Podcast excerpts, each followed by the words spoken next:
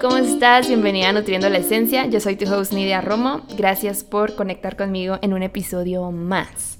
Ya sé, ya sé, hace mucho que no sacaba un episodio y yo prometí, yo prometí sacarlos cada jueves, pero sí me atrasé por dos fines de, por dos semanas creo, más o menos cálculo. Porque, pues es que la verdad, no les voy a mentir, la verdad, marzo ha sido un mes muy activo en cuanto a problemas sociales que hay en este mundo, en, esta, en este planeta Tierra, ¿no?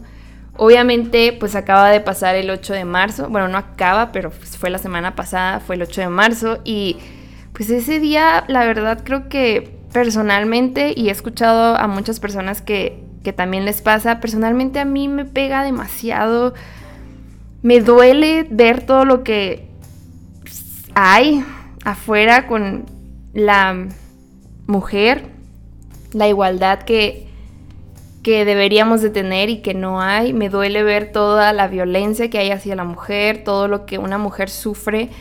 Eh, me duele mucho. Es muy, muy... Te desgastas emocionalmente, te desgastas mentalmente, físicamente de ver todo lo que, lo que sucede. Y el 8 de marzo es un recordatorio de, de todo eso. Todos los días, creo que yo como mujer lo recuerdo todos los días. Todos los días estoy al pendiente de, de esas situaciones por las que las mujeres pasamos, pero el 8 de marzo es a la mil potencia todo y duele ver todo eso. Entonces, pues sí, la verdad que ese día me apagué completamente, me pongo muy triste ese día, me, pega mucho.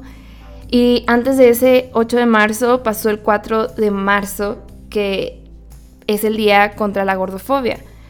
Eh, acaba de, de, iniciar como esta propuesta que en lugar de que sea el día contra la obesidad, que sea el día contra la gordofobia. No es algo oficial, pero sí me gustaría que fuera algo oficial ya que sea el día contra la gordofobia oficialmente. Y yo creo que de, este año en adelante, cada año voy a recordar que el 4 de marzo, en lugar de pelear contra la, obesidad, es pelear contra la gordofobia, contra este juicio que se ha creado con las personas que tienen un cuerpo diferente, simplemente. Es, es eso, y es un cuerpo que desde hace muchos años o desde mucho tiempo siempre se ha visto que es un cuerpo que o no tiene salud o no se ve bien. Se piensa que las personas que tienen sobrepeso u obesidad pues son personas flojas, que no se hacen cargo de sí mismos, que son este, muy sucias también, que no tienen fuerza de voluntad, etc. Entonces todos estos juicios que se les adjudica a estas personas pues es una carga mental enorme que tienen y que sufren, ya sea desde que están pequeños hasta su vida adulta. Y esto pues obviamente desencadena demasiados como problemas emocionales y también pueden llegar a tener problemas mentales con, con esto que pueden llegar a cargar por el simple hecho de no tener paz mental con ellos, porque tienen un cuerpo diferente simplemente, o es un cuerpo que no es aceptado socialmente por esta cultura de dieta que se ha creado desde hace mucho tiempo. Y aparte también aquí entra mucho la parte del feminismo, el machismo, que pues el machismo ha creado que pues tenemos que tener un cuerpo muy específico las mujeres para podernos sentir seguras, deseadas, queridas, aceptadas etc. Entonces, la verdad, estos dos días, tanto el 4 de marzo como el 8 de marzo, fueron días muy de mucho pensar, de mucho meditar, fueron días de mucho eh, estar leyendo, informando, aprendiendo. Y la verdad, pues sí pega, sí pega estos dos días porque pues son problemas sociales que que tenemos y que ojalá pronto, poquito a poquito, se vayan solucionando y se vayan, vayamos creando un mejor mundo, ¿no? Eh, pero sí, sí, sí, sí, marzo es un día muy activo en, estos dos, en estas dos partes. Entonces, pues, mucho pensar, mucho meditar. Porque quiero que te imagines Ahora, un poquito sobre lo que puede llegar a pasar una persona que siempre ha tenido ese problema de obesidad o sobrepeso. Y le digo problema porque pues en la cultura de dieta es un problema, pero lo que queremos lograr es que no sea un problema, que no sea algo que lo veamos y nos incomode a la vista, porque eso es lo que es. Vemos a una persona que tiene obesidad o sobrepeso y nos incomoda a la vista, porque lo primero que pensamos es que es una persona sucia, que es una persona que no tiene fuerza de voluntad, que es una persona muy floja, que es una persona que no se cuida, que no no, no hace nada por ella. Entonces eso es lo que nos incomoda. Vemos nada más su cuerpo y vemos su tamaño y pensamos y empezamos a juzgar a la persona sin siquiera conocerla o sin siquiera saber qué es lo que está pasando por su vida, si ella está haciendo o no está haciendo algo para, para poder tener salud. Porque cuando vemos una persona con obesidad y sobrepeso, no pensamos que es una persona saludable, pensamos que es una persona que está enferma o que todo lo que les comenté ahorita, los comentarios de que no se cuida, que no se quiere, etc. Podemos llegar a pensar eso, pero la realidad es que no sabemos. No sabemos si esa persona es saludable o no es saludable, porque la salud no siempre se ve a simple vista la salud. Puedes ver una persona que está pálida, que está, se ve débil, que se ve como decaída y a lo mejor puedes pensar que es una persona enferma. Pero juzgar a una persona por el tamaño y ya catalogarla como no saludable o saludable por tener un tamaño de cuerpo delgado o pequeño, es ahí donde no tiene sentido. Simplemente estamos juzgando a la persona antes de conocerla. Porque tú, persona, que no eres ni doctor, ni nutriólogo, ni nadie de la salud, y ves a una persona con un cuerpo grande y ya la estás juzgando simplemente por su tamaño, pero no la conoces, no sabes qué está pasando en su vida, quiere decir que algo te está incomodando y la estás juzgando y le estás provocando un montón de problemas mentales y emocionales, porque créeme que esta persona que ha vivido con un cuerpo grande toda su vida ha tenido que cargar con estos juicios que la sociedad le ha hecho toda su vida.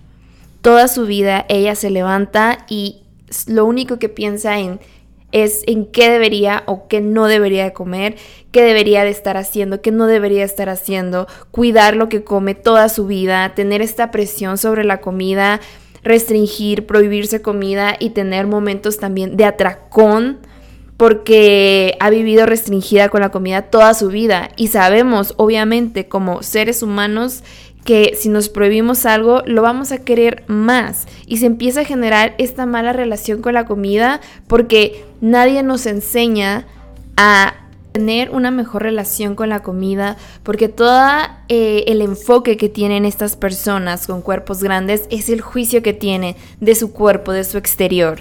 Y lo que más les importa no es su relación con la comida, no es cómo se van relacionando, comer saludable, eh, tener hábitos saludables con la alimentación, no eso no les interesa, lo que les interesa es bajar de peso lo más rápido posible para no tener estos juicios encima de ellas todo el tiempo y ser juzgadas y ser criticadas y que dejen de pensar todos esos malos pensamientos y juicios con los que han cargado toda su vida. Que por fin esos comentarios se apaguen en su cabeza, que por fin los familiares, amigos, conocidos, personas desconocidas dejen de estarles diciendo como baja de peso, come más saludable, hace ejercicio y cargar con eso es enfadoso, la verdad, porque no reciben esos comentarios una vez, no, las reciben un montón de veces, un montón de veces al día, en el año, cuando hay reuniones sociales, familiares, etcétera, se los dicen, se los repiten, los juzgan por lo que están comiendo,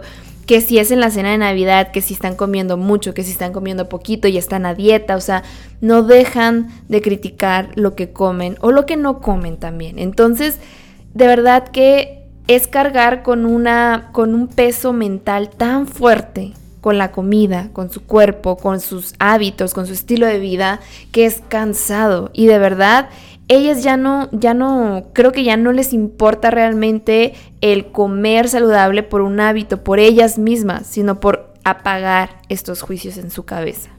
Y no todo el tiempo solamente son familiares, amigos o conocidos los que hacen esos comentarios. sino acá viene algo que es muchísimo más fuerte y tiene un peso más grande, que son personal de la salud, doctores, enfermeras, nutriólogas, que empiezan a juzgar un cuerpo simplemente por verlo, que llega a consulta esta persona que tiene un cuerpo grande y ya le están recomendando automáticamente sin hacer una como eh, una examinación a fondo de qué es lo que verdaderamente está pasando con esa persona, le catalogan como, ok, tú lo que tienes que hacer es bajar de peso para que te sientas mejor. Y es ahí donde pues se va creando más esta cultura de delgadez, esta cultura de dieta, esta gordofobia hacia estas personas, porque no se trata igual a una persona que va y pide ayuda a un doctor que tiene un cuerpo delgado a esta persona que va y pide ayuda a un doctor y tiene un cuerpo grande, no se le examina o no se le diagnostica igual. Uno de estos ejemplos es el más famoso de todos, el que más escuchamos, es el del dolor de rodilla. Cuando una persona con cuerpo pequeño, cuerpo delgado, va al doctor y se queja de que tiene un dolor en la, en la, en la rodilla, no le diagnostican baja de peso. No, le hacen exámenes, lo examinan eh, para llegar a la conclusión y poder crear el diagnóstico. En cambio, una persona que va al doctor y tiene un cuerpo grande con sobrepeso u obesidad, lo que le van a diagnosticar automáticamente, a lo mejor antes de examinarlo a fondo, es baja de peso, porque tu peso es lo que está provocando que la, la rodilla te duele. A todos nos ha dolido la rodilla en algún punto de nuestra vida y aquí se hace como una contradicción enorme hacia las personas con cuerpos pequeños y hacia las personas con cuerpos grandes. Y eso es lo que no está bien. Porque algo que leí hace poquito y me encantó, me voló la cabeza, lo escribió una nutrióloga, que es una nutrióloga de las... Fue como de las primeras que me inspiraron a iniciar o a, o a fomentar más una nutrición más consciente, más intuitiva, más amable, más compasiva con las personas, porque pues bueno, ya les he platicado un poco de eso. Igual les voy a dejar el arroba aquí abajo para que la vayan a checar. Ella es una nutrióloga súper, súper buena. Eh, creo que es venezolana, pero vive en España. Entonces la verdad es que chequenla por favor. Ella tiene información súper, súper padre. Pero bueno, eh, la publicación que ella, que ella posteó en Instagram se trataba justo de esto, del dolor de rodilla y cómo las personas, pues había como esta... Eh, como este contradicción, ¿no? De que a las personas que tenían cuerpos grandes les diagnosticaban con baja de peso. O no les diagnosticaban, sino les recetaban bajar de peso más bien. Em, entonces ella lo que, lo que menciona es, por bajar de peso o por subir de peso, no es como la, la, razón por la que te va a dejar de doler la rodilla. No es la razón. Porque si tú bajas de peso, te puede seguir doliendo la, la rodilla. Lo que te va a ayudar a mejorar este dolor de, rodilla son los hábitos que tú vas a estar creando. Que comes más saludable, que te estás moviendo más. A lo mejor eras una persona sedentaria que no se movía más. A lo mejor estás haciendo mal un ejercicio y ahora tienes que hacer otro tipo de ejercicio para poder fortalecer la rodilla. Los hábitos, los, los alimentarios, por ejemplo, comer más verduras, más fibra, más proteína que pueda fortalecer el músculo alrededor de tu rodilla, etcétera. Por muchas de estas razones, por los hábitos que estás tratando de ir adquiriendo poquito a poquito no por el hecho de bajar de peso, por los hábitos que estás adquiriendo. O sea, cuando tú vas al doctor y te recomiendan bajar de peso, no te están diciendo todo lo que tienes que lograr, que son los hábitos que vas a ir adquiriendo, comer saludable, hacer ejercicio, etc. Entonces, al ir a consulta es examinar qué te falta, qué estás haciendo, qué no estás haciendo. A ver, si no te estás moviendo, trata de moverte un poquito más. A lo mejor es fortalecer la rodilla. O qué tipo de suplementos, vitaminas, minerales, eh, nutrientes te están haciendo falta para fortalecer la rodilla, para fortalecer tu hueso, tu rodilla, etc. Pero no es por bajar de peso. Y se hace una diferencia enorme con las personas que van a pedir ayuda con su dolor de rodilla cuando es un cuerpo grande y cuando es un cuerpo pequeño. Se hace una diferencia enorme en las consultas con los doctores, con las consultas de nutrición. y cualquier profesional de la salud. Hay una diferencia, no se examina bien qué está haciendo falta o qué podrían mejorar, porque automáticamente les recetan, les dicen baja de peso. Y eso es lo que lo hace mal, eso es lo que lo hace gordofóbico, que simplemente por el tamaño de su cuerpo ya se le está diciendo baja de peso o si eres una persona con cuerpo pequeño, vamos a examinarte más a ver qué es lo que está pasando. Hay una diferencia enorme y eso es lo que no está bien. Entonces también imagínate si un profesional de la salud te está diciendo o te está eh, catalogando en esta parte de bajar de peso, de que tu cuerpo está mal, de que eh, es un cuerpo enfermo, etc. Imagínate el peso con el que también vas a estar cargando mentalmente, que vas a siempre creer que tu cuerpo está mal y que tienes que cambiarlo porque un profesional te lo está diciendo. Entonces, si eso pasa, quiere decir que es cierto y que tienes que bajar de peso a toda costa. Y se le agrega más peso mental a lo que ya vienes cargando, aparte de los juicios que tienes de la sociedad, también está esta parte de, de los médicos, de los doctores que te están diciendo que tu cuerpo está mal. Ni siquiera ayudar y encontrar la forma en la que esta persona podría mejorar sus hábitos en lugar de decirle automáticamente baja de peso. Tu cuerpo está mal, baja de peso. No. Y luego dentro de este, esta categoría de eh, personal de la salud, el famoso IMC. Cuando tú vas al doctor o con una nutróloga, te sacan el IMC, te pesan, te miden y te dicen, de acuerdo a tu índice de masa corporal, tú tienes sobrepeso, tú tienes obesidad. Y créanme que cuando un profesional de la salud te diagnostica de esa manera, te da te da un golpe muy fuerte, porque ya traemos toda esta gordofobia mental y que alguien te di y si te dicen que ya tienes sobrepeso y obesidad, ¿qué, ¿qué pensarías tú? ¿Qué pensarías tú? te sentirías muy mal y quisieras bajar de peso a toda costa. Lo primero que piensas es bajar de peso a toda costa y no piensas en la otra parte que es mejorar tus hábitos de alimentación. Hacer conciencia de cómo están tus hábitos, si estás comiendo bien, si estás comiendo mal, si te estás moviendo, si no te estás moviendo, etc. Aparte de que también el IMC no es una fórmula, no debería ser una fórmula para diagnosticar este tipo de, de de cosas, de si tu cuerpo es delgado, si tienes bajo peso, si tienes sobrepeso, si tienes obesidad. Porque el IMC no es una fórmula, es una fórmula muy subjetiva, muy pero muy subjetiva. Esta fórmula la sacó este, una persona hace muchísimo tiempo y esta persona solamente que, o sea, tomó en cuenta a personas blancas europeas, hombres, ni siquiera eh, tomó en cuenta a las mujeres, hombres, y sacó esta fórmula para medir el cuerpo perfecto, para medir las proporciones de masa de todo el cuerpo, no se, no, sé, cómo, no se enfocó en músculo, grasa, huesos, etcétera, sino todo en general. Y quería sacar como las medidas del cuerpo perfecto. Y ya, sacó esta famosa formulita y ahí se quedó. Él ni siquiera quiso no tuvo la intención como de hacerlo algo pues popular, que todo el mundo eh, lo tomara en cuenta. No, él por mera curiosidad, por mera como aburrimiento a lo mejor de que, a ver, ¿cuáles ya las medidas de un cuerpo perfecto y ya, ¿no? Ok, hasta ahí todo perfecto.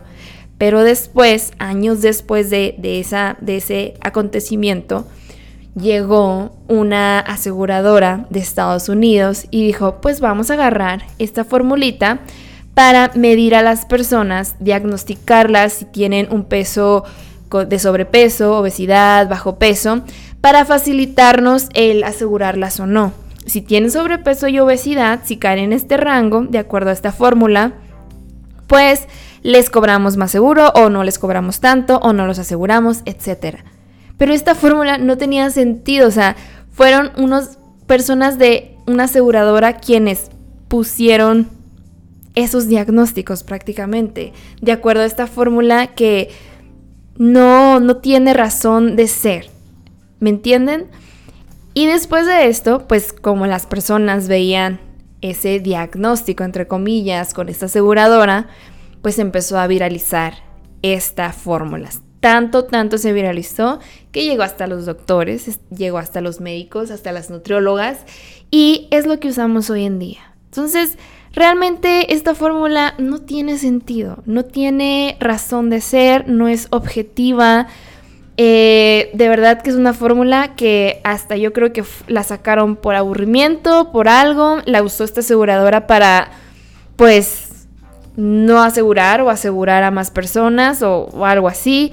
No la sacó realmente un científico, alguien profesional de la salud que pudiera medir exactamente cómo es una persona que tiene obesidad, que tiene sobrepeso, bajo peso, etc. Porque no toman en cuenta absolutamente nada más que la masa de todo el cuerpo. Y la masa de todo el cuerpo es todo tu cuerpo en general, todo tu cuerpo. Y no toma en cuenta hábitos, no toma en cuenta eh, cómo está tu nivel de salud, si cómo está tu nivel de glucosa, de colesterol, de grasas, de triglicéridos, de tus niveles de vitaminas, minerales, cómo está de fuerte tu músculo, si tienes mucho músculo, si tienes poco músculo, cómo está la densidad ósea de tus huesos. No, no te dice absolutamente nada de eso, sino solamente la masa, punto final. Entonces, para saber si realmente una persona está enferma, si tiene obesidad, necesitamos hacerle muchos estudios para saber si está enferma o no está enferma. Con, diagnosticarla entre comillas con obesidad no quiere decir que está enferma. Y la OMS lo dice, la OMS no cataloga la, obesidad como una enfermedad.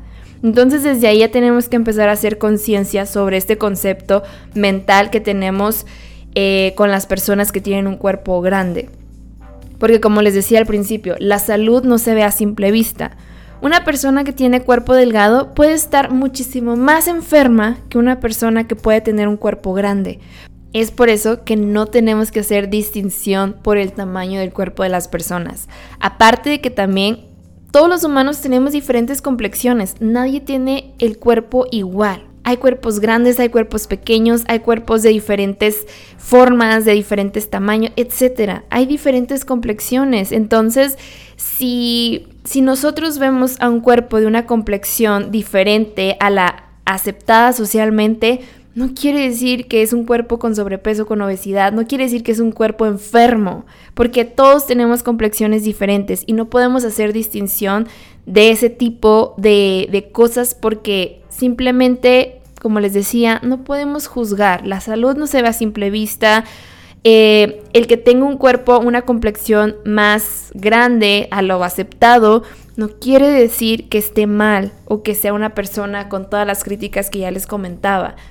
Entonces, explicándoles todo esto que les vengo explicando durante este episodio, cuando nosotros juzgamos o cuando nosotros como amigos, como familiares, como conocidos o como personas desconocidas que vemos a personas con un cuerpo diferente al socialmente aceptado por cultura de dieta, por machismo, que vemos un cuerpo grande, no hay que juzgarlo, no hay que criticarlo, no hay que tratar como en el nombre de la salud tratar de ayudar y decirle qué comer, qué no comer, qué ejercicios hacer, qué ejercicios no hacer.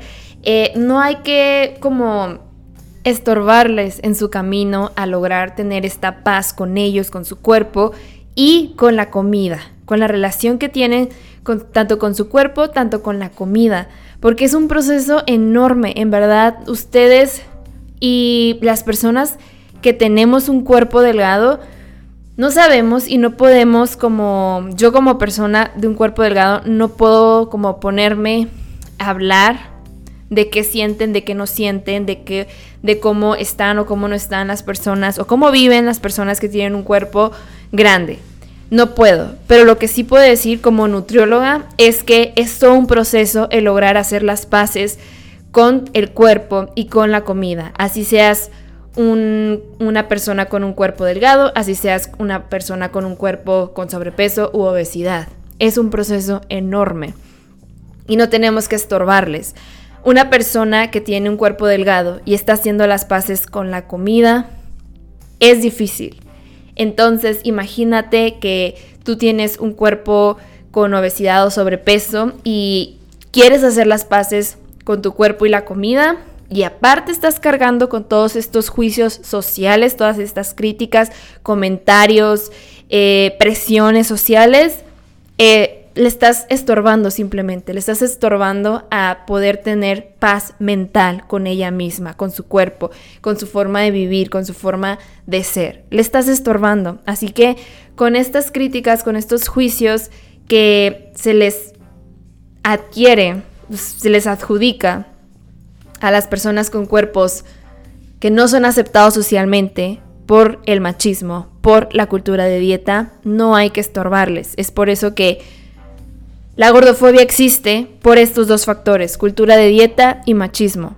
Entonces, por favor, hay que tratar de hacer un poquito de más conciencia con esto, con estas personas que viven así, porque lastimosamente existe y es lo que hay ahorita en este mundo y entre más amables y empáticos seamos con todas las personas, con todas las personas en general, vamos a ir creando un mejor mundo. Si tú eres empático con una persona que no entiendes, que no sabes por lo que está pasando, simplemente darle el beneficio de la duda, ser empático, simplemente darle apoyo, darle compasión, darle amabilidad, también eso te puede dar a ti, esa empatía, esa amabilidad, esa compasión se te puede devolver a ti con otro aspecto muy diferente de la vida. Si tú estás lidiando con, con X o con Y, tú sabes que necesitas esa empatía, tú sabes que necesitas esa compasión, porque solo tú sabes por lo que estás pasando, pero siempre se agradece que te den ese pedacito de empatía en, la vida para que tu proceso, el proceso por el que estás pasando, que estás viviendo, que estás sanando, que estás progresando, que vas caminando, sea un poco más pacífico para ti. Que no vayas cargando con todos esos juicios y presiones con las que cada persona vive. Entonces, pues sí, hay que ser más amables, hay que ser más compasivos, en cualquier proceso, con todas las personas. No hay que juzgar. El juzgar a una persona sin siquiera conocerla y aparte si la conoces y sabes por lo que está pasando, apoyar, ser compasivos, ser amables, no, no darle más presión, no estorbarles en su proceso de sanación. Ya con esto termino eh, este episodio del podcast. Espero que este episodio es meramente enfocado en hacer conciencia sobre este aspecto social que vivimos, eh, gordofobia y machismo. Son conceptos que afectan a la mujer más que nada, en un porcentaje muchísimo más grande afectan a la mujer. Entonces, pues sí estoy muy, muy atenta a estos dos temas sociales que, hay. Eh, tratar como de crear un mejor mundo. Entonces espero que si tú eh, eras una persona que o eres una persona que pues tenía este concepto sobre las personas con un cuerpo grande, que lo analices, que lo pienses, que, que te pongas en sus zapatos, que seas empático con estas personas y empieces a, a saber de dónde viene estos pensamientos de gordofobia que tienes hacia otras personas. ¿De dónde viene? Porque realmente eh, todos tenemos un poco de pensamientos gordofóbicos en, en nuestra vida. Porque, pues, la cultura en la que hemos crecido, la cultura que hemos fomentado, es esta cultura de delgadez y es esta cultura de machismo. Y la verdad es que, pues, como hemos crecido con eso, eso es lo que conocemos. Y pues sí, empieza esta ola del feminismo, empieza esta ola de de combatir la gordofobia y pues sí, tenemos que hacer un poquito más conciencia de por qué pensamos de esa manera, por qué nos incomoda ver cuerpos grandes, qué es lo que realmente nos está incomodando de eso y, y pensar realmente de, en la empatía, en la empatía que esas personas, en qué están viviendo esas personas para que podamos ayudarlas en su proceso, en lugar de estarlas criticando y juzgando de qué forma podemos ayudarlas y si en ese ayudar es no decir nada, dejarlas vivir su proceso, dejarlas ser y que ellas vayan formando este, esta sanación con ellas mismas, eso es lo mejor para ellas. De verdad que de verdad que eso es lo mejor para ellas, dejar de estorbarles con nuestras críticas, con nuestros juicios, con nuestros pensamientos, ideas, etc. Y dejarlas ir sanando a su paso. Eso es lo que ellas de verdad necesitan. Entonces, pues, si, si te hizo clic algo de esto, si te incomodó, si no te gustó, todo es recibido y todo es en nombre de, del cambio, todo es en nombre de ir creando un mejor mundo, un mejor, un mundo más empático. Y, y pues sí. Entonces, pues espero que pues que te haya hecho analizar un poco, más que te haya gustado, que no te haya gustado, que hayas pensado, que hayas analizado pues estos temas sociales. Y nos vemos en el próximo episodio. Que tengas un muy, muy bonito jueves. Chao.